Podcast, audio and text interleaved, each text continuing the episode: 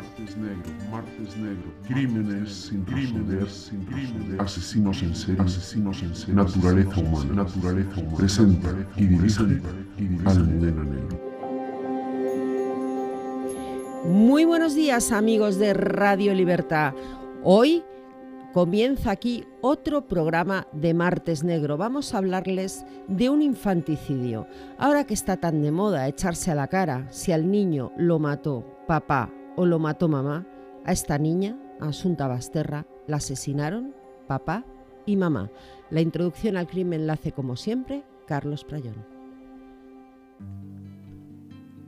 La pequeña Asunta Basterra, de 12 años de edad, desapareció el 21 de septiembre de 2013. Ese mismo día sus padres pusieron la correspondiente denuncia.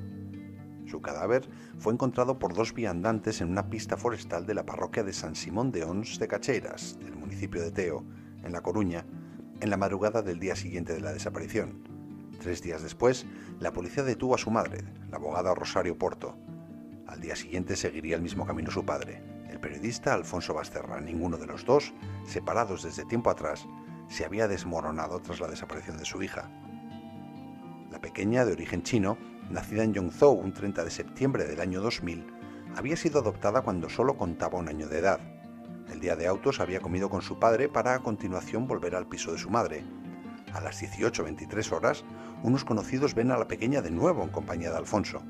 La autopsia determinó que la niña había fallecido entre las 19 y las 20 horas de ese día. Rosario Porto había declarado que dejó a la niña a las 19 horas en su casa y que cuando volvió horas después, ésta había desaparecido. Sin embargo, cuando le dijeron que existían grabaciones de cámaras de seguridad, cambió su testimonio, afirmando que había dejado a Asunta, cuyo nombre de nacimiento era Fan Yong, hacia las 17.50 cerca de la casa de su padre. Ambos negaron su implicación en la muerte de la niña incluso durante el juicio. ¿Cómo iba a acabar yo con la vida de Asunta, a la que quería tanto y por quien me preocupaba tanto? se atrevería a preguntar la madre. Lo que se sabe es que los tres, padres e hija, comieron en el piso del padre aquel 21 de septiembre, champiñones, y fue en ese momento cuando drogaron a la niña con Norfidal, un ansiolítico que le llevarían administrando desde hacía meses. Luego la trasladaron al chalet familiar de Montouto, en el municipio vecino de Teo. Allí estuvieron desde las 18.30 hasta las 21 horas de la noche, y es en ese espacio de tiempo cuando se produce la muerte de Asunta, quien fue asfixiada por medio de la compresión que le aplicaron sobre la boca y la nariz. Poco antes de morir, la ataron los brazos y tobillos con unas cuerdas plásticas de color naranja, recoge la sentencia. Después, la abandonaron en la pista forestal donde aparecería el cuerpo. Asunta era una niña con altas capacidades, amante de la música y del ballet que acudía al colegio Rosalía de Castro. En junio de 2014 se puso fin a la instrucción del caso, procediendo a la apertura de juicio oral. Los padres fueron juzgados por un tribunal popular. El juicio, tras algunas dilaciones, arrancó en octubre de 2015 en la Audiencia Provincial de La Coruña. Por el mismo desfilaron 60 peritos y 84 testigos. El 30 de octubre, los padres fueron hallados culpables por unanimidad del jurado, que pidió para ellos la pena máxima, tal y como solicitaba la acusación particular de la asociación Clarab Campo Amor. Fueron condenados a 18 años de prisión por un delito de asesinato con agravante de parentesco. A su condena habían contribuido unas cuerdas encontradas en la propiedad de la madre parecidas a las usadas para atar el cadáver, la presencia de orfidal en la sangre de la niña, así como el ordenador portátil y el segundo teléfono móvil del padre. La madre, Rosario Porto, se suicidó el 18 de noviembre de 2020 en la prisión de Ávila donde cumplía su condena. El móvil del crimen, y es quizá el único fallo en esta instrucción y en este juicio perfectamente ejecutado tanto por la justicia como por los cuerpos y fuerzas de seguridad del Estado, quedó sin aclarar. Se barajaron varias hipótesis. La primera sostenía que la niña le sobraba a la pareja en su relación. Así lo defendió, por ejemplo, el psiquiatra forense José Cabrera. Rosario y Alfonso se habían casado en octubre del año 96 y se divorciaron en el año 2013.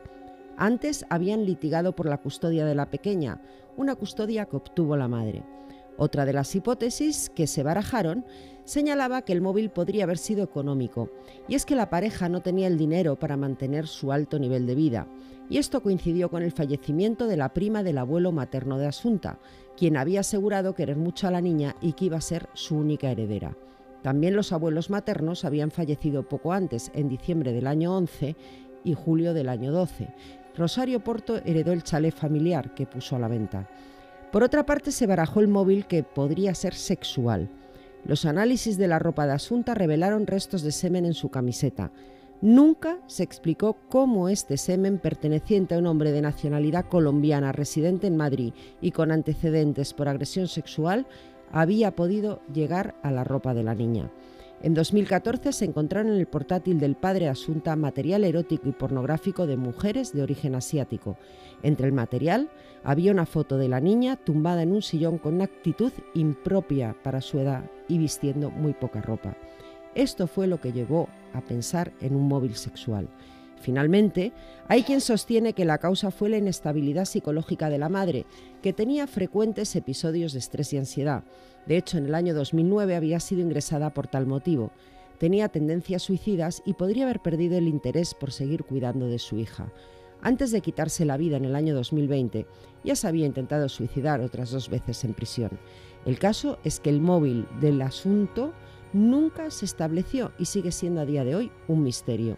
Debía de hacer tiempo que los padres drogaban a la menor, como declararon en el juicio varios profesores y su cuidadora, quien señalaba claramente a la madre como la persona que daba los adelante a la pequeña. Escuchemos a esta última.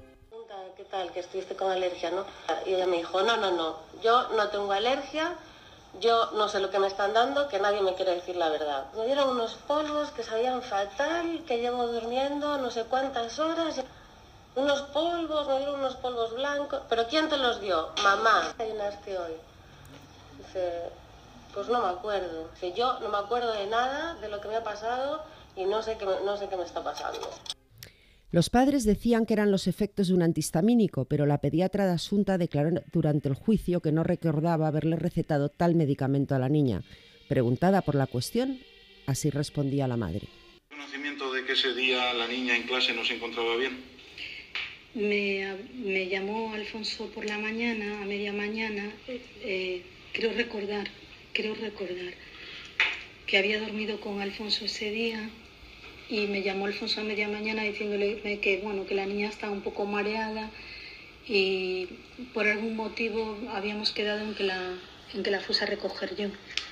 La había llevado él por, por la mañana y la fui a recoger yo y efectivamente me preocupé porque la niña estaba un poco mareada. Me vino preocupada y me dijo, mira, la dejó Alfonso por la mañana, me dijo que estaba un poco dopada o drogada o algo así, pero bueno, la niña lleva una mañana que coordina mal, está mareada y la verdad es que estuvimos a punto de llamarte por la mañana y yo cuando la vi le dije, pues me debisteis haber llamado, porque bueno, Alfonso supongo que la dejó en la creencia de que la niña, bueno, se iría encontrando mejor, pero la verdad es que en esa mañana estuvo bastante mareada la niña, que creo que el día anterior por la noche presentaba unas décimas de fiebre y el miércoles por la mañana seguía pachuchilla y entonces le, le hice una carta de, de excusa. Y me dijo, ponle por favor que me han dado algo y que me encuentro fatal porque es que qué van a pensar. El tercer día de clase, ya pierdo clase y, y estas cosas que haces por los críos. ¿En esta vez de que el padre le había dado unos polvos blancos? No, no eran unos polvos blancos. Eh, cuando Asunta era muy reacia a tomar cualquier cosa, había que convencerla incluso. Es que eh, acaba de negar, no en una ocasión y no en la otra. La niña no se le quejó de que el padre le había dado polvos blancos. Se quejaba de que eh, había tomado algo que, que se le había dado y que al día siguiente se encontraba así en play, pero no de que se de que se lo hubiese dado su padre, pero es que mm, simplemente ponerle unas gotas era complicado, quiero decir. Eh, eh, ¿La niña ponía pegas a la hora de tomarse alguna pastilla, algún medicamento? Sí, era siempre muy reacia a tomarse medicamentos, sí, como casi todos los niños. ¿Y había que explicarle qué era y para qué? Sí, sí, absolutamente. Si no, no se lo tomaba. Lo que sí se sabe ciertamente es que Asunta fue narcotizada el día de su muerte. Su madre, Rosario Porto, tenía recetado Orfidal, un ansiolítico muy conocido. Durante el juicio, el abogado de la defensa preguntó a la madre si había sido ella quien había matado a la niña. Por su parte, al padre se le preguntó qué hizo el día de autos, ya que Asunta había comido en su casa, y esto fue lo que contó. no había hecho nunca, unas albóndigas con salsa de tomate y champiñones. Cuando terminé de hacer las famosas albóndigas y de recoger toda la loza y de fregar, porque repito, yo tenía por costumbre no dejar nada sin recoger, algo que parece ser motivó la sorpresa de los guardias civiles, no quiero ni pensar cómo tendrían sus casas, pues me puse a leer. Tengo recuerdo que podía venir la niña a cenar a mi casa físicamente los espaguetis o la intención de llevárselos allí. Pero es que, ¿cómo quiere que se lo diga? Es que se lo he dicho ya tres veces. Al padre también le preguntaron por el paseíto este que se dio el día del asesinato por delante de las cámaras de una sucursal de Bankia antes de poner la denuncia por la desaparición de su hija. Dijo haber estado muy nervioso ese día fumándose toda una cajetilla de tabaco de un agente de policía. Luego declaró ese policía que le acompañó en aquellos momentos y esto es lo que contó el agente de la autoridad. Claro, llevábamos prácticamente tres horas hablando, de, intentando descubrir dónde, podía estar la niña. Y en un momento, justo antes de acceder de nuevo al, portal, eh, me manifestó que pensaba que la niña iba a aparecer eh, fallecida, que no iba a aparecer viva. Y que lo único que, que él quería es que la niña eh, no fuera agredida sexualmente. Pero que no le comentase nada a Rosario, porque Rosario se iba a poner nerviosa. Eso fue lo que me manifestó. A mí la verdad en ese momento me parece un poco extraño, ¿no? No, no que tuviese sospechas de, para nada de don Alfonso, pero sí que, hombre, llevaba muy pocas horas la niña desaparecida y que pensase ya en, en que pudiese estar muerta, pues sí me resultó raro. O sea, que el padre sospechaba que la niña estaba muerta cuando no hacía ni tres horas que había desaparecido. Muy normal desde luego no es. Veamos qué dijo el padre interrogado ante las incoherencias manifestadas en la declaración prestada ante la policía el 27 de septiembre. El 27 de septiembre yo llevaba seis días llorando, sin parar. Ante mi perplejidad, el 25 de septiembre, miércoles, la policía me detiene. He pasado dos días en los calabozos de Nonzos, en un lugar donde no viviría ni una rata. El tiempo que dormí en esas dos noches no se cuenta por horas, se cuenta por minutos. Entonces, si eh, se puede practicar un mínimo de empatía, entenderán que yo no estaba en 27 de septiembre en unas condiciones, ya no voy a decir exigentes, sino ni tan siquiera mínimas para hacer una declaración coherente. Si me hubiesen preguntado si era hijo del Papa Francisco, seguramente hubiese dicho que sí. En fin, pero ¿quiénes eran los padres de Asunta? Rosario Porto había nacido en el año 1969 y era hija del abogado Francisco Porto y de la profesora Socorro Ortega. Se crió en esta familia acomodada en Santiago de Compostela. Se licenció en Derecho siguiendo los pasos de su padre y luego estudió en universidades de Francia e Inglaterra, hasta el punto que llegó a ser cónsul honoraria de Francia en la capital gallega. En el año 96 contrajo matrimonio en Santiago de Compostela con Alfonso Basterra y juntos adoptaron Asunta en el año 2001. Alfonso Basterra, por su parte, había nacido en Bilbao en el año 1964. Se licenció en periodismo y se especializó en temas económicos. Se fue a vivir a Santiago de Compostela en los años 90 y allí trabajó para diversos medios de comunicación en prensa escrita, radio y televisión. Al haber cumplido ya la mitad de su condena, ha comenzado a pedir permisos, que hasta ahora se le han denegado por no haberse arrepentido del asesinato de su hija. Se calcula que no obtendrá beneficios penitenciarios hasta el año 2025. Sigue en la prisión de Teseira, donde llegó a ser el encargado de la biblioteca, pero fue trasladado al módulo de presos peligrosos tras hacer llegar a un prisionero de, origen ruso algo que no debía haberle hecho llegar. Bueno, pues de este crimen tan terrible, de este infanticidio, vamos a hablar con nuestro abogado de guardia, con don José Sevilla. Muy buenos días. Muy buenos días, Almudena. Y nos acompaña hoy también, le conocen, Policía Nacional, gran amigo, compañero de esta casa Radio Libertad, Alfredo Perdiguero. Muy buenos días, Alfredo. Buenos días, Almudena, un placer. Bueno, hoy hemos traído un caso donde no ponemos no se puede poner en duda para nada la instrucción llevada a cabo por la policía, magnífica magnífico el trabajo de tus compañeros, hay que decirlo, ni siquiera de la autoridad judicial, pero sí determinadas cuestiones que no se han aclarado. Por ejemplo, el móvil. Bueno, yo os quería preguntar, uno detrás de otro, y empieza el que primero se atreva a hablar, ¿no? ¿Qué opináis de este crimen? Bueno, este fue uno de los grandes crímenes mediáticos que tuvieron lugar hace años, eh, que podríamos compararlo en cuanto al seguimiento en medios de comunicación como el asesinato de Bretón, en cuanto al tema de la trascendencia y el enorme seguimiento que se hizo por los medios. En este caso nos encontramos con un crimen terrible, mucho más terrible porque ya no estamos hablando con el homicidio o el asesinato de un menor por parte de uno de los el padre o la madre, que normalmente en estos casos lo utiliza como elemento de venganza contra el otro cónyuge, con el cual mantiene discrepancias, sino que conforme a la sentencia aparece como un crimen concertado entre ambos, lo cual incrementa todavía la gravedad del hecho, si podemos hablar de, este incremento de la gravedad.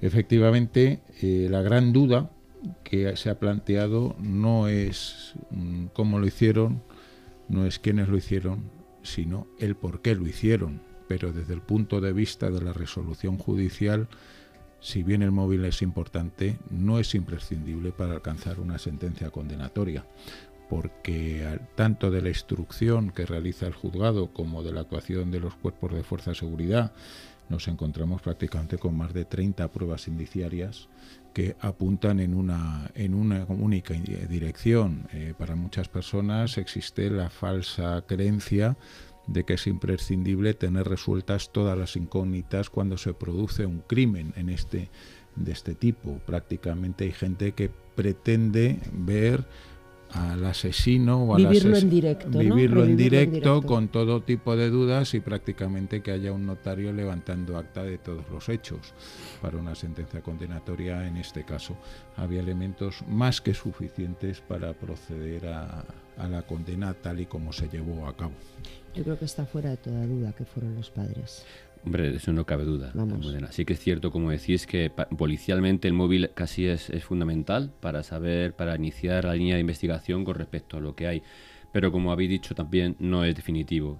pero el móvil es el que te hace, la sospecha un móvil es el que te hace abrir una vía de investigación u otra, ¿no? Claro, y tú has dicho que había varias vías, de investigación. Mm. Fíjate, más periodísticamente que policialmente, es decir, porque policialmente cogemos muchas vías y vamos cerrando esas, esas vías, esas ¿Cómo se hace eso? Cuéntaselo a nuestros espectadores. No, pues es, es fácil, simplemente al no saber quién es, evidentemente primero vas, como estamos diciendo, sobre los indicios, sobre las suposiciones, sobre las... Eh, los dimes y diretes, eh, eso vas, vas, mm, vas abriendo abanico al respecto de lo que hay porque evidentemente no sabes de qué hilo tirar. Sí, es decir, si me permite la primera pregunta es quid prodes, ¿quién se beneficia de? Ya, pero, fíjate, la muerte de un niño Claro, eso no, sabemos hasta meses. Fíjate que ha habido casi dos años y medio, casi tres años de investigación en, todo el proceso y, y, no sabemos a quién beneficia, porque al final Almudena la entrada lo ha dicho. Primero se hizo un móvil sexual, luego un móvil eh, económico, luego un móvil que no saben de qué. Es decir, no se sabe la razón, pero al final es que lo que se ha demostrado es que los dos padres mataron a, esta pobrecita niña. Y sin saber por qué. Es decir, sin saber la causa, sin saber el motivo, sin saber la razón. Pero fíjate que yo aquellos que tenemos niños, o sea, yo creo que el que no tiene niños es un, es un hecho gravoso el matar a un, a un, hijo. Pero que lo tenemos, yo creo que, es, que vemos como algo que es imposible de superar. Yo creo que, que no estamos eh, científicamente preparados para asumir la muerte de un hijo y yo creo que... Y a manos de sus padres. Claro, el, raciocinio nos echa para atrás en ese sentido y nos impide pensar que pueda ser él. permitirme también un detalle importante. Estamos hablando de la muerte de un menor a manos de sus padres hay un elemento que puede resultar muy duro lo que voy a decir, pero la niña era adoptada, con lo cual en cierta manera alguna, alguna serie de vínculos psicológicos que existen como la relación paterno-filial o materno-filial respecto al menor, eh, puede verse ligeramente desnaturalizada. No estamos hablando del típico concepto de sangre de mi sangre, sino que aunque tú lo hayas acogido y lo hayas criado, siempre existe una mínima distancia normalmente desde el punto de, vista psicológico entre los eh, padres naturales. Pero es un año, que es un, añito cuando tenía la niña, cuando la adoptaron. Es decir, que te quiero decir que, sí que es verdad que ese vínculo de sangre no lo tienes, pero yo creo que tan pequeñita, yo creo que al final te hace, te hace el arraigo, te lo hace el ser tan pequeña. No es quizá porque intentamos entender tanta maldad. el que, digamos, es que era adoptada, entonces el vínculo es menor. Es que yo siempre digo lo mismo, ¿no? Que no somos capaces de asumir que el mal existe, que a lo mejor estos dos individuos son malos. Y, te lo, y fíjate, yo, yo siempre digo cuando preguntamos, cuando preguntamos con cual- cualquier, cualquier tipo de delictivo, preguntamos a los vecinos, nadie lo, lo- nadie lo asume, nadie lo entiende, nadie lo ve, nadie lo imaginaba, nadie lo suponía. Si es lo de parecía una familia tan normal que dicen todos y dices, Nunca "Pero, había hombre, disputas, nunca había discusiones, nunca había malas palabras. Pero, pero porque la sociedad no asume que eh, existen una serie, o no quiere asumir que existen una serie de lobos conviviendo entre el resto de, de las ovejas. Resulta muy duro asumir que existen personalidades pues que desde pequeñitos ya son auténticos asesinos o que tienen un tipo de instintos importantes. Es muy fácil culpar a la sociedad, al entorno, lo que sea, pero el ser humano es tremendamente complejo y te encuentras desde niños pequeñitos con tres o cuatro años con un grado de crueldad tremenda, desde los que le sacan los ojitos a un gato o a un pajarito o lo que sea, en una serie de comportamientos absolutamente terribles. El ser humano es tremendamente complicado y existen eh, patologías mentales, sociopatías, etcétera, eh, que se pueden manifestar desde edades muy tempranas. Lo que sucede es que nos resulta más reconfortante como sociedad pensar que es muy limitado el número de estas personas que hay y que se trata de hechos absolutamente anómalos. Pero Mudena, lo que está muy claro es que hay mucha gente mala. Es decir, la maldad está innata en muchas personas, sean hombres o mujeres, aunque este gobierno no quiera contemplar que la mujer también mata por desgracia, y por desgracia hay hombres y mujeres malos. Hombre, hay madres que matan a sus hijos y hay padres que matan a sus hijos. Hemos vivido casos, fíjate. Bueno, Es que re- fíjate, fin. de re- cierto- recordar, por ejemplo, a- este caso es aquella madre, porque lo matan los dos. recordar a aquella madre que estranguló a sus hijos con el cargador de un móvil mientras llamaba al padre para que lo escuchase. O sea, por poneros un grado de una crueldad De absoluta. 107 filicidios que hay en España, 47 en el portal de violencia contra la mujer son producidos por los hombres. Los otros eh, eh, 60 te quedan. De 107, 47. no hay no hay no No hay hay- no hay autor. Bueno, pero se supone que... No, no, quiero decir Claro. que para que vea hasta qué punto llega al extremo, que se sabe quién es el hombre cuando lo hace y cuando no lo hace es el Espíritu Santo el que Pues, lo, el que yo lo me comete. recuerdo el caso este que acaba de comentar José de la madre que estrangula a los niños con el cable del móvil, como me acuerdo de Tomás Jimeno, este malnacido que mata a sus hijas, Ana y Olivia. Es que la maldad no va por sexo. Que no, que no, Sí, que la maldad lo, no tiene lo que sucede, La maldad es maldad. lo que sucede es que en este caso nos encontramos una situación Sí, pero es que aquí es de verdad un misterio. ¿por entre comillas anómala, por una razón. Normalmente cuando se produce el filicidio, el filicidio se produce para hacer el mayor daño posible a la otra parte de la pareja, de tal manera que se le dice, si yo te mato vas a dejar de sufrir. Pero si mato a tus hijos vas a sufrir toda tu vida. Ese es un poco Sí, lo dicen tanto ellas el- como el ellos. malvado razonamiento que se realiza perdón, que se realiza en este tipo de cuestiones. Aquí, sin embargo, participan los dos, lo cual añade todavía misterio a- al hecho. Pero fíjate, a mí cuando ha dicho en la entradilla Almudena lo del móvil sexual y se fundamentó en cierto sentido, porque fijaros, cuando es en la segunda entrada y registro, cuando se encuentra el móvil y el ordenador portátil, que en el primero no se encuentra casualmente, fijaros qué- qué cosas más, más eh, curiosas de este caso, y es en el cual en el móvil en el cual se encuentra la fotografía de la niña, que igualmente ha numerado, que está con La niña estaba con, con un corsé y con medias, Y con en una actitud sexualmente sofá. inapropiada para una menor. Justo. Y el padre había visto páginas de pornografía de, de chicas asiáticas en el ordenador que se encontró igualmente en ese registro. horror. Y por ahí es por donde se tiraba, se tiró el Pero móvil. aparece semen. También os lo Sí, pero, el pero el semen es de un delincuente colombiano ¿Cómo y llega según ahí? la instrucción es porque hay una contaminación. En una el contaminación entre pruebas. pero ya es, pero ya es por, por, por, Por descarte. Una descarte, por eso, transferencia, porque ¿no? ya es porque demostró, pudo demostrar que no estuvo allí ese día, pero el semen era ese día, fue días anteriores, fue, es decir, nunca, y es más, se le imputó y se le desimputó al, al- al colombiano en cuestión.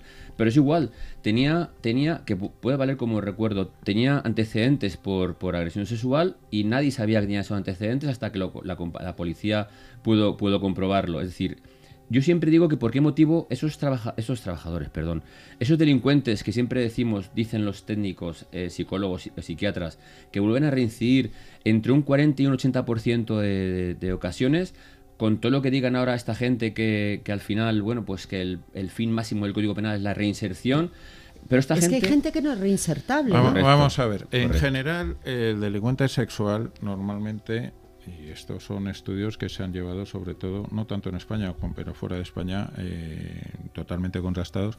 El delincuente sexual lo que busca fundamentalmente es el abuso de su situación de poder.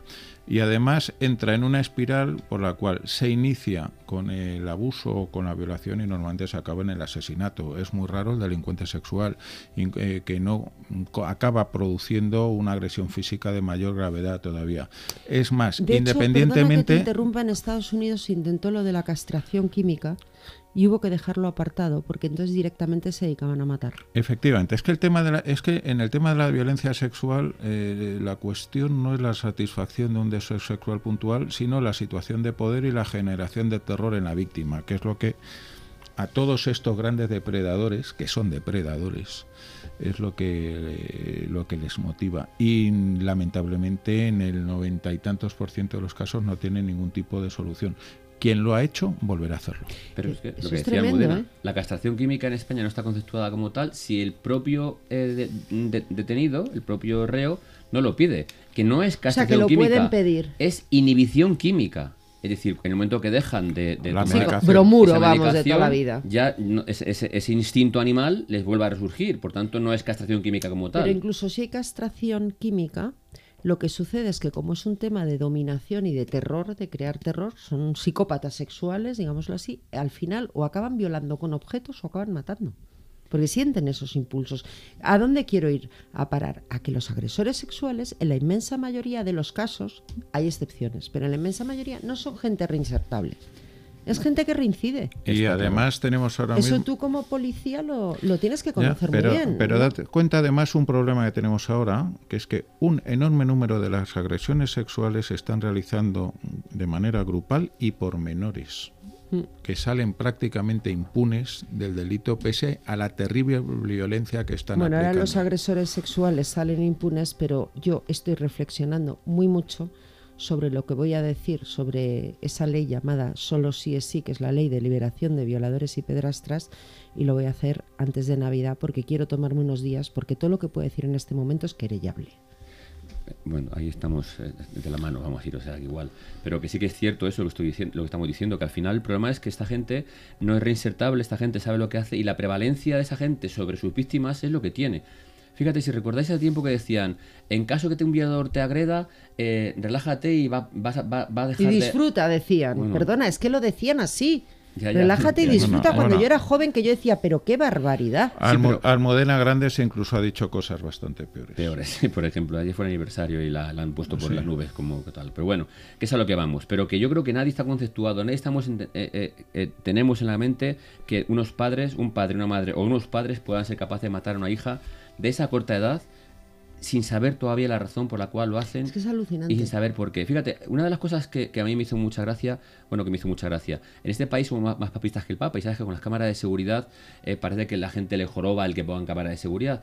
Y las cámaras de seguridad en muchos casos fue para vincular tanto a él como a ella en esos paseos puntuales, en los paseos por delante de las tiendas, si recordáis, en las cuales se le fijaba a esas horas determinadas en, en... Gracias a las cámaras de seguridad se pudo establecer el hilo de lo sucedido. Correcto. Ah, ah, y al igual que el de, el de, el de Córdoba, eh, gracias a las cámaras de seguridad del propio, parque, pudimos, Bretón. pudimos eh, eh, centralizar esa investigación. Por tanto, eso vale como punto de inflexión para estos papistas que se salgan las vestiduras para que vean que el que no hace nada malo no tiene nada que temer. Y las cámaras de seguridad únicamente aportan información para fijar, señalar o, o imputar, en este caso, a un delincuente la muerte de una, de Yo no tengo ningún problema con las cámaras de seguridad. Como no voy cometiendo delitos por ahí, pues mira, no tengo Mira, lo que decís, por ejemplo, podemos decir, a las 14 horas mm, Asunta pasa ante la cámara de una sucursal bancaria camino del piso del padre, con quien va a comer.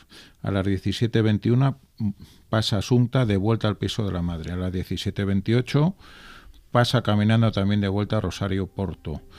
Eh, a las 18.12 se ve a Rosario Porto. A las 18.23 la niña es vista. A las 18.22 se ve en cámara el coche en el cual va eh, ella con la hija. Es decir, hay un seguimiento que se revela a lo largo de la instrucción y que cubre prácticamente la totalidad de los lapsos de tiempo y que permiten poner de manifiesto todas las contradicciones de los padres. Pero que te voy a decir, para hacer eso los compañeros tienen que ver mm, horas y horas de metraje porque el problema de la resolución de las cámaras es que no te, no te, fija como persona. Entonces tienes que saber qué ropa llevas para poder fidelizarte en la puerta y evidentemente no equivocarte con otras personas. Y luego hay que diligenciar. Es un trabajo de chinos. Claro, por eso cuando decía él al principio que, que son las dos pruebas puntuales, que es lo de la cuerda y lo de las 27 lorazepam mm. o, o orfidal que le dan, luego hay 30 indicios que sí que que me, gustaría poner lo que dice la sentencia es todos ellos concordantes, coherentes, unidireccionales y convergentes. O sea, que todos señalan a los padres, no hay ninguna duda. Sin ningún género de dudas, es decir, porque nosotros cuando hacemos un atestado, Almudena, hay que hacerlo para que al juez no le quede duda al respecto de lo que estamos imputando o diciendo. Es decir, esto tenemos que dejarlo claro. Y en este caso, evidentemente, mucho más. Cuando dice la gente, dice, es que habéis detenido a los meses es que eh, no vale con decir que creemos que es él, sino que hay que demostrar fehacientemente que es él el autor de los hechos. Me, permite indicar, por ejemplo, eh, algunas actuaciones que ha llevado a cabo la Guardia Civil que se han producido detenciones realmente hace poco, una a los ocho años de la comisión del asesinato o en algunos casos... Débora Fernández, sin ir más lejos, que acaban de imputar o, al O en algunos casos a días simplemente de la prescripción del crimen, por ejemplo, a 20 años prácticamente fue. 19 años, 19 años y 10 meses. Hace, 19 años denunciaron en mi comisaría. O sea, fíjate, y, se ha producido la atención ahora casi, casi al, punto de prescribir el, por eso digo que siempre digo que la policía nunca, la Guardia Pero fíjate que la policía desde el principio, en el caso de Débora Fernández, sabía que, era sospechoso el que ahora ha resultado imputado 19 años después. ¿eh? Claro, pero ¿Qué trabajo de chinos? Es que yo quiero reivindicar la labor de la policía. Sí, pero fíjate, ¿sabes que ayer apareció una chica, eh, ayer éramos estos, días atrás, eh, una chica de 20 años de Alcalá de Henares que ha aparecido asesinada? Que lamentablemente había aparecido un cuerpo previamente de un varón de 50 y pico años y la policía no había abierto una habitación cerrada, te refieres a esto, con un candado, y que dentro estaba el cuerpo de esta chica de 20 años. Te puedo asegurar que por desgracia vamos a muchos suicidios eh, en el día a día. estoy uniformado claro, en la vieron que era un suicidio y ya está. Entonces, eh, eh, conforme están las cosas ahora mismo, ¿tú crees que alguien va a ser capaz en, una, en un suicidio que evidentemente han cerrado desde fuera, no desde dentro, de romper un candado, reventar un candado y entrar en una habitación, nadie se lo piensa. Pues he visto varios periodistas hoy diciendo que la policía, qué barbaridad, que no abrió la puerta, que rompió el candado. pero es que no tienen por qué, porque este señor se había suicidado. Entonces tú lo que no te vas a imaginar es que detrás de esa puerta con candado tiene un cadáver. Claro. Es que no, se te pasa por la cabeza. que, la policía es humana. A lo que voy Almudena es que la gente desde la barrera muy bien, ve muy bien los toros y luego, una vez que pasa, tiene que saber las leyes para qué están, cuando entran los compañeros reventando una puerta, que por tiran la puerta, que cuando hacemos, Con autorización hacemos que no sé cuánto. Claro, pero bueno, pero, quiero decir? pero que sacando punta al lápiz en este sentido, pues eso, muchos periodistas se arrogan de listos por decirlo de alguna forma, dicen que como no hemos entrado, hemos reventado el candado qué pasa? que el periodismo a veces es fácil porque se comentan las jugadas como en el fútbol, una vez que ha terminado el partido y, ¿eh? no se ha estado ahí jugando. Y otro, detalle importante, que es que el periodismo que se hace en España en gran medida tiene un contenido ideológico en relación a los cuerpos y fuerzas de seguridad.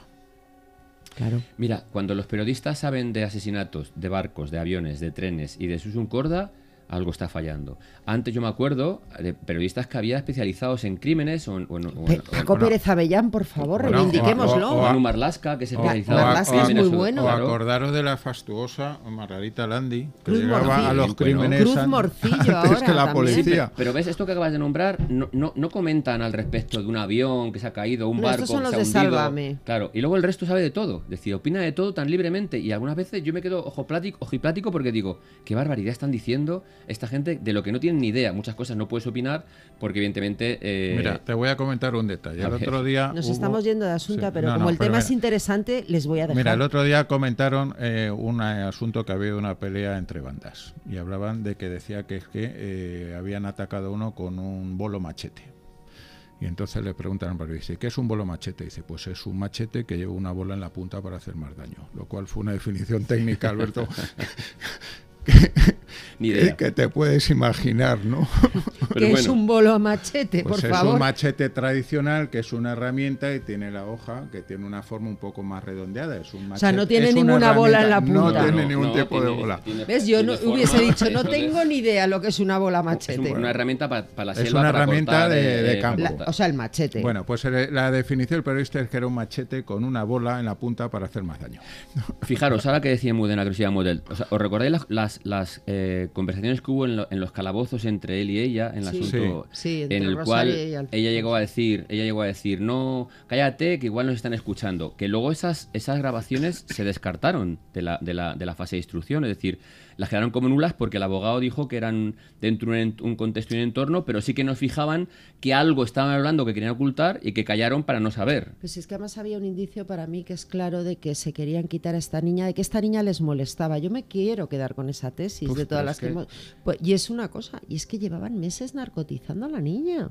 Si lo declaran los profesores en el juicio que la niña iba drogada a clase. Pero es que la niña ya se le Es había decir, dicho a una profesora claro, que le echa- echaban Dos. unos polvos. Exacto, que le echaban unos polvos blancos, decía ella. Claro, esa niña, ¿por qué tú vas a sedar a un hijo tuyo? Porque te molesta. Hombre, pero 27... Tú verás. O sea, piensa que lo que, lo no, que no, dicen- eso es el día de autos, pero Sí. es que previamente, Ya, ya, ya, ya, que fue- para que la niña no que, molestara, se de- que en la fase de instrucción hubo dos Claro. profesoras que dijeron que iba como la niña como iba como, como drogada. colocada. Que iba a la clase, al colegio. Y de o hecho sea, la, que- la- la niña le cuenta a la profesora que mamá le da polvos blancos, como hemos oído en el audio, a la cuidadora. pero que es que lo que te digo, que Bueno, eh, en, en la autopsia se habla de al menos 27, 27. Ese es el- partida- pero ese es 27 el día de autos, yo te Sí, hablo sí, de sí. días previos, ¿eh? de, de días antes, es decir, yo de todas las teorías, pues mira, lo de las fotos de las asiáticas, desde luego está Alfonso Basterra, en fin, que por cierto, no le han dado permisos penitenciarios porque no se arrepiente del asesinato de su hija. ¿eh? Tela, Bueno, vamos a ver. tela, Y- que ni siquiera lo finge, cuando está tan de moda fingir arrepentimiento. Ya, bueno. Y sabéis que también que la, la- la- la autopsia que aportó luego ella eh, eh, ponía en duda tanto la fecha del- del- de la muerte de la niña como incluso la hora. Es decir, ya, ya, ya llegamos al punto profesional que yo creo en el cual un forense no, no tiene que equivocarse. Sí que es verdad que los forenses en virtud... Se, se la encontró a las pocas horas, te quiero decir que no, que Sí, no, sí, no había pasado mucho ese- tiempo. no había pasado un día. Y, y- y es muy. es- Sabes que los forenses suelen decir de entre tal hora y tal hora por, por el- la temperatura del Claro. cuerpo, por el rigor mortis y demás. Pero la autopsia que presentó ella, algún profesional puso en duda la hora de la- del fallecimiento, incluso eh, el, el- Porque así me cargo todas las cámaras de seguridad. Claro, ya no, si todo lo que buscan al final. Claro. O sea, yo, yo, yo el trabajo de los Claro. abogados muchas veces, claro, dicen o dicen, no ha declarado. Claro, el, el abogado va a defender. y Hombre, tiene claro, que su labor. Su línea de investigación, evidentemente. Oye, todos estos abogados, yo quiero reivindicar, tú eres abogado, José Sevilla, todos estos abogados que estos días están haciendo el trabajo para que Están- rebajen las penas están- a sus es- clientes es- violadores y pedrastras. es que es su trabajo. Y además es lo más trabajo. grande de los abogados, el ser capaz de defender a un culpable en derecho penal. Porque eso es respetar que todo el mundo tiene derecho a la mejor defensa posible. Hombre. Aunque ese delincuente te cause asco personalmente. El de. Cantabria, de 18 a 11 años, me parece una barbaridad, ¿eh? Sí. O sea, ya no hay, hay a ver qué excusa da esta gente, porque más de mucha gracia, porque dicen que a raíz de lo que dijo eh, Carla Toscano en el Congreso, pues ha- se ha quitado. Sí, lo que dijo Carla no dijo más nada. Simplemente dijo. Pero si no quiero entrar en lo que no quiero entrar en bueno, no. política ¿Y qué os pa- porque no es un programa de parece política y de verdad que antes de que acabe el año les voy a decir lo que opino de la ley del es. Ya, Pero pero- vamos a pero- volver a asunto, si queréis, Pero el tema de la agresión sexual posible, si el móvil podía Vamos ser. a ver, el, ¿Qué es tem- lo que el tema de la agresión sexual eh, se descartó porque, entre otras cosas, como si bien se ha dicho, el cadáver se encontró a las pocas horas. Si se hubiera producido una agresión sexual, Se hubiera sido fácilmente. No es lo mismo delimitar la posibilidad de una agresión sexual cuando se encuentra un cadáver, entre comillas, que no está fresco. Y abusos sexuales por parte del padre, que también se barajó. Eh, pero es abusos, que- pero no es que- demostrar. Pero es que no se puede mostrar porque no había signos de agresión, ¿Vale? lo cual es importante. eh, tampoco se encontraron restos orgánicos Pues vinculables al padre. Eh, de tal manera, cosa distinta es si el cadáver hubiera aparecido, por ejemplo, a lo mejor a las semanas o lo que sea, y que las partes blandas se hubieran podido ya deteriorar, ahí resulta mucho más complicado, que es el famoso caso del chicle con esta chica, Con Diana Kerr. con Diana Kerr, en relación al tema de la agresión sexual, pero Mm. porque el cadáver ya no permitía poder determinar al El resto, 100% sí, eh, la- la, la vale, pues descartamos la agresión sexual. Otro de los móviles que se decía es el económico. Yo esto no lo veo por ningún lado, porque la que heredó en realidad luego al final fue Rosario Porte, la madre. Ya, pero es que No, aunque, pero- a- pero aunque hubiera sido así y la niña hubiera heredado, ellos hubieran sido los tutores de la misma, con lo cual hubieran que no le tenido veo- acceso directo a los fondos. Ya, pero ¿o no? qué casualidad que fue a raíz de que la tía eh, de que la tía dijo que había dejado todo a la niña, porque el, el- el primer eh, testamento apareció unos años antes, Mm. y en el cual se lo- la, la heredera era Rosario.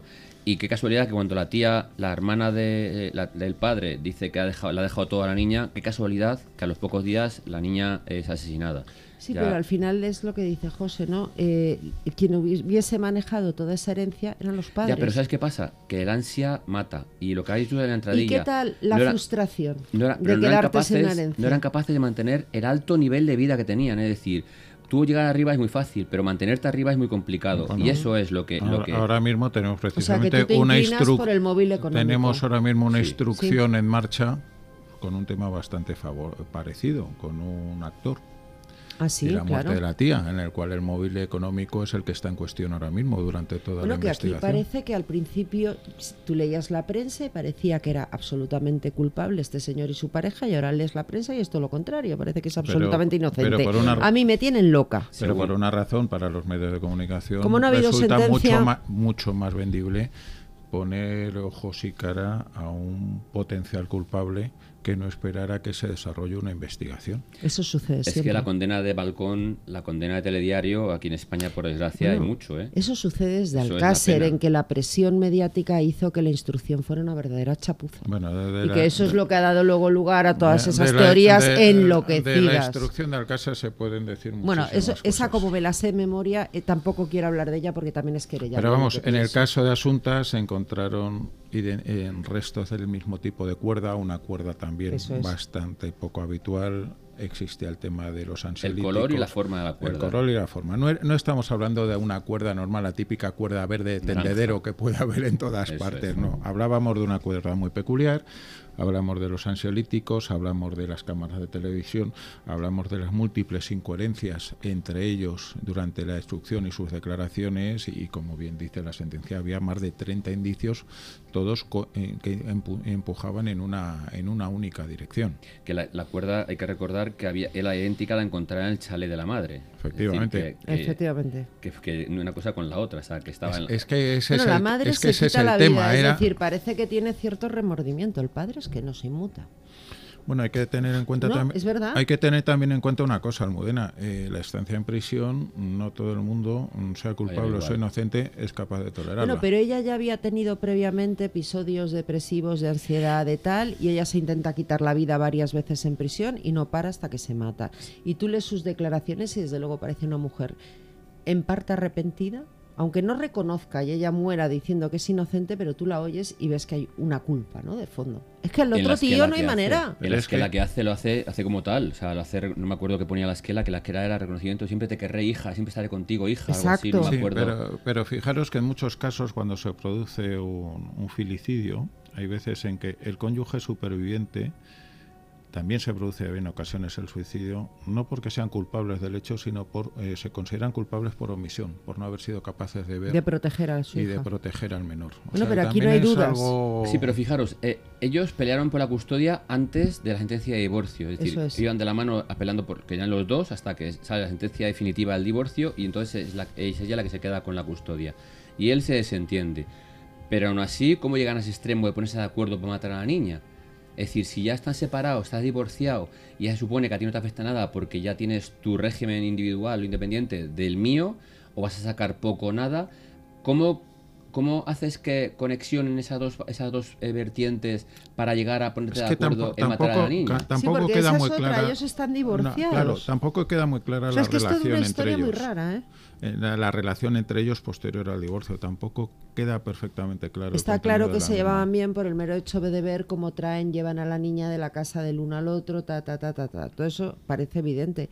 Pero es que es verdad, son dos padres divorciados que conciertan matar a su hija. Pues eso digo, ese es Es- el- y yo es creo el- que es un caso único, el ¿eh? de la cuestión. No creo que haya habido separados, un igual, ¿eh? o sea, no, separados, que han peleado por la custodia antes del divorcio, cuando se divorcian se separan y se van a la buena de Dios y luego los- al, al tiempo aparece la hija asesinada por ambos dos, como está demostrado. Eso es lo complicado, lo retorcido Mm. del tema. Es decir, Yo creo que es un caso único, ¿eh? que cómo ponerte de acuerdo, por eso digo que cómo ponerte de acuerdo sin estar emparejado, por muy bien que te lleves, para matar a tu hija. Porque tú puedes pensar en blanco y él puede pensar en negro.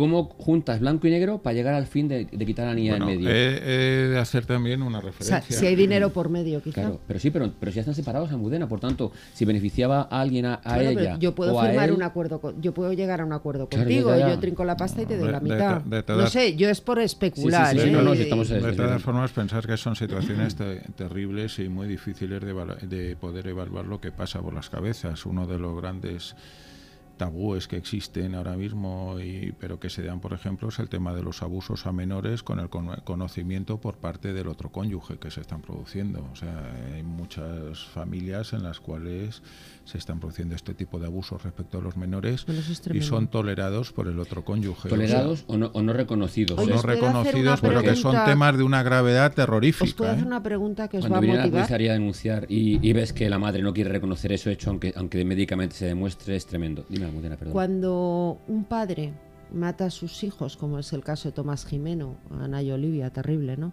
O José Bretón, a Ruth y José, los mata para hacer daño a la madre, ahora esto se llama violencia vicaria, ¿vale? Yo quiero saber cómo se llama en el caso de la mujer que estranguló a sus dos hijos para hacer daño al hombre. Pues Es según la, se- según la prensa, no tiene un nombre específico. según la prensa nos encontramos que si es el padre el que los mata es asesinato y si es la madre, según la prensa actual, los niños son hallados muertos en Es Ya, pero eso por compasión. Llegar el otro Lo día a escuchar porque- Ese es como se está vendiendo ahora mismo ese tipo de noticia cuando estamos hablando de infanticidios, parricidios. Por- lo digo porque a mí me da la impresión tradición. que aquí hay gente que se ha olvidado que el bien jurídico a proteger era el menor. Totalmente. Pero Ni el papá ni la mamá. Totalmente. Los niños. Y que son las víctimas. Lo que pasa Y- es pero que- sí existe un término para el padre que mata a sus hijos para hacer daño a la La madre. violencia ¿Por qué vicaria no es igual para padre que madre. Igual O sea que padre, se podría mismo. aplicar violencia vicaria. Esa era mi pregunta. La madre que mató a sus hijos cometió, entonces, según la definición, un delito de violencia vicaria. Es un filicidio en el Código Penal. Sí, filicidio. filicidio es el código penal Y de toda la vida. El la- parricidio en el caso de Asunta, ¿no? Porque le pon- lo que ponen es eh, No, como tal. Uh. No, filicidio es igual. Siempre que matan mata Al hijo. Al, Al hijo, es un filicidio. Independientemente de que sea natural o que sea adoptado. Y la violencia vicaria es por perjudicar a la parte Claro, contraria. o sea, queda exactamente igual que sea un hombre o una mujer quien lo Aunque lleva a cabo. utilices y como estamos hablando. Pues, no, es eh, que como siempre lo he oído en Sí, lo relación que- lo a que los pasa- padres lo, lo que, que matan... pasa es que una cosa es la calificación jurídica y otra los titulares que se Claro. están aplicando ahora mismo en nuestro país, lamentablemente. Porque jurídicamente la ley aún es igual para todos. Sí, lo que pasa es que Algo bueno, mejor para eh, violadores y pederastras, ahora- pero para el ahora- resto. Ahora mismo nos estamos encontrando con que cada vez más se está tendiendo hacia una legislación de género y un asesinato personalmente para mí y un acto de violencia es tan grave lo cometa quien lo cometa. Correcto. Hombre, yo por supuesto, yo, yo es que tengo claro, pues lo he dicho al principio, que la maldad ni tiene sexo, ni tiene género, ni tiene religión, ni tiene raza, ni tiene nacionalidad, lo que, lo que ni sí, tiene nada. Lo que sí es curioso es que eh, lo que sí hay una influencia del género importante es en cómo se produce el hecho delictivo, cómo se produce el asesinato. No es lo mismo cómo mata a la mujer a cómo mata al varón. Eso ahí es muy sí interesante. ahí sí hay cuestiones diferentes. Por ejemplo, la mujer suele tender más, por ejemplo, a temas de- de, Envenenar. envenena- envenenamiento y cuestiones de estas, mientras que en muchos Christie. casos el varón tiende más a la actuación violenta con el cuchillo. este Hace unos tipo de meses la, la una bolsa de plástico. Si recordáis también que apareció ya grave también, se había tomado pastillas y a la niña la fisió con una bolsa de plástico. No me Sí, acuerdo pero cómo sí era. Sí, pero en general hay una Incluso en el tendencia- suicidio Sí, sí. las mujeres no se pegan tiros, se toman pastillas. Bueno, tener- pegarse tiros sí es en verdad que hay diferencia en la- Pero eso desde la época de Agatha Christie, ¿eh? No, pero antes había más que ahora, yo Sí, creo. sí. Ahora es menos, ahora se, se ahorcan más por desgracia, o tiran un viaducto, o tiran un puente o algo así, o, o se toman pastillas para... Pero que nosotros tenemos que- muchas intervenciones nocturnas en los cuales nos llaman que se han intentado suicidar y se ha tomado ocho pastillas nada más, o, Bueno, o vamos o a ver. diez. Hay Y un- fíjate, a la niña le dieron 27 pastillas. 27 Claro, pastillas no tenía eh, solución. Por desgracia hay un tipo de suicidio o de intento de suicidio que es una llamada de atención, que es la persona que se toma una cantidad mínima y te deja prácticamente en la mesilla de noche la cajita con el prospecto para que se pueda rápidamente o que incluso avisa, Mm. ¿no? Y luego hay uno de los grandes temas terroríficos de la sociedad española. Eh, hay prácticamente más de 4.000 suicidios oficiales al año, pero existe un número muy grande de suicidios que son ocultados mediante accidentes de tráfico y otra serie de fórmulas. Pues muy sencillo. Hay gente en la época de la crisis, ha sido bastante frecuente, gente que veía que iba a quedar arruinada o en la, de la peor manera posible, cogía el coche y se estrellaba con el coche. Y de esa manera no computaba como suicidio, tenía acceso a los seguros de vida y, dejaba lo mejor a la familia claro, mejores A ver si esto es así o es en las pelis americanas. Si tú te suicidas, no tienes derecho al seguro. Depende, depende del O es en las pelis americanas, señor depende, abogado. Depende del tiempo, depende del tipo de la póliza, depende de muchísimas cuestiones tú que eres, te gusta el género negro, tenéis que mirar, porque yo no me lo creía, la luna llena. El efecto que hace sobre las cabezas. Es impresionante. Y, especialmente un Yo tipo sabía de luna. los embarazos y los partos. y, Ahora, las y especialmente un tipo de luna que se llama la luna de sangre, que es cuando la luna llena roja. Margarita Landi ya hablaba de ello. Hay un porcentaje importante que, aparte de los partos, afecta al tema de los suicidios y a los crímenes violentos. Estadísticamente significativa la- la- ese tipo de Yo luna. siempre lo digo, cuando tengo noche de luna llena, ojo. Ojo, porque no sé por qué motivo. Lo notáis afecta en las más. comisarías. Sí, yo pensaba que era coña, te lo juro, ¿eh? Yo siempre he Oye, pensado que era quedan coña. tres minutos y yo este programa, Asunta, quería hacerlo porque en muchas ocasiones hemos traído aquí casos donde a lo mejor la instrucción nos ha hecho también, porque oye, el ser humano se equivoca. Pero en este caso, de verdad, hay que felicitar, hay que reivindicar la labor de nuestros cuerpos y fuerzas de seguridad y también del juzgado, ¿eh? Sí, bueno, además. Porque muchas veces, dime si no es así, os encontráis el problema si el juez no es diligente. Es que las cosas son como son. Están cambiando, yo creo, mucho. ¿eh? Es decir, sí que es verdad que sucedido, ¿eh? muchos pinchazos, muchas, muchas eh, pinchados telefónicos o entradas y registros hay que, hay que fundamentárselo muy bien para que nos autoricen. Y, y- y muchas cosas se nos escapan porque según el juez que tenga, pues no lo ve suficientemente respaldado para poder autorizarlo y no, no, no, no se puede hacer. Pero gracias a Dios, de momento sí que están viendo Esto que... es un caso ejemplar. Claro. Sí, Bueno, este Está bien. juzgado además fue el que llevó la recuperación del código calistino Ujú. y también fue el que empezó el tema de la- del accidente de, de Angrois, ¿eh? Ah, del sí. accidente ferroviario. O sea, que es un juez, que no sabemos su nombre o jueza, que es sí, de eh, verdad el juez un José. Antonio Vázquez Taín. Pues hay que si es felicitar al juez. José Antonio Vázquez Taín. Si es el que sale en televisión. Yo es que no veo tele, bajito. yo soy muy moderna. Sale, yo que co- coincido con en Iker, le llama mucho, es un señor bajito, rubio, regordete, muy salado.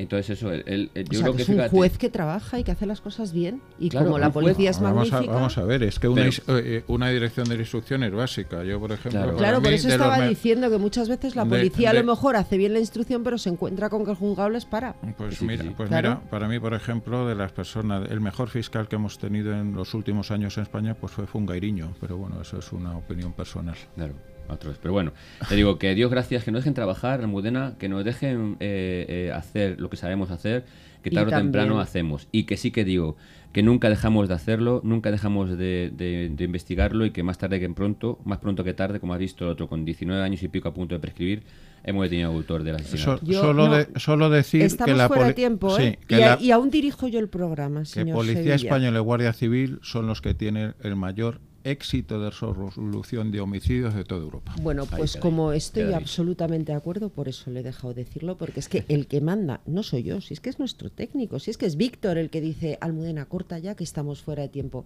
José, muchas gracias. Muchísimas La semana que viene aquí te espero. Muchas gracias. Hablaremos de un crimen terrible. Alfredo, me ha encantado que te estrenes aquí conmigo en Martes Negro, programa de Crónica Negra de esta casa, y ojalá vuelvas mucho más porque siempre es interesantísimo. Sabes que dependerá de mi turno, pero pudiendo, sabes, podrás contar. Mi turno es dos mañana, dos tardes, dos noches, pero bueno, siempre que pueda, ahí estaré. Y a todos ustedes, señores, la semana que viene vamos a hablarles de un crimen terrible. Imagínense un chaval de 15 años que mata primero a su madre, luego a su padre, hace un curso de jardinería y años después a punto está de ganar un reality en una televisión nacional.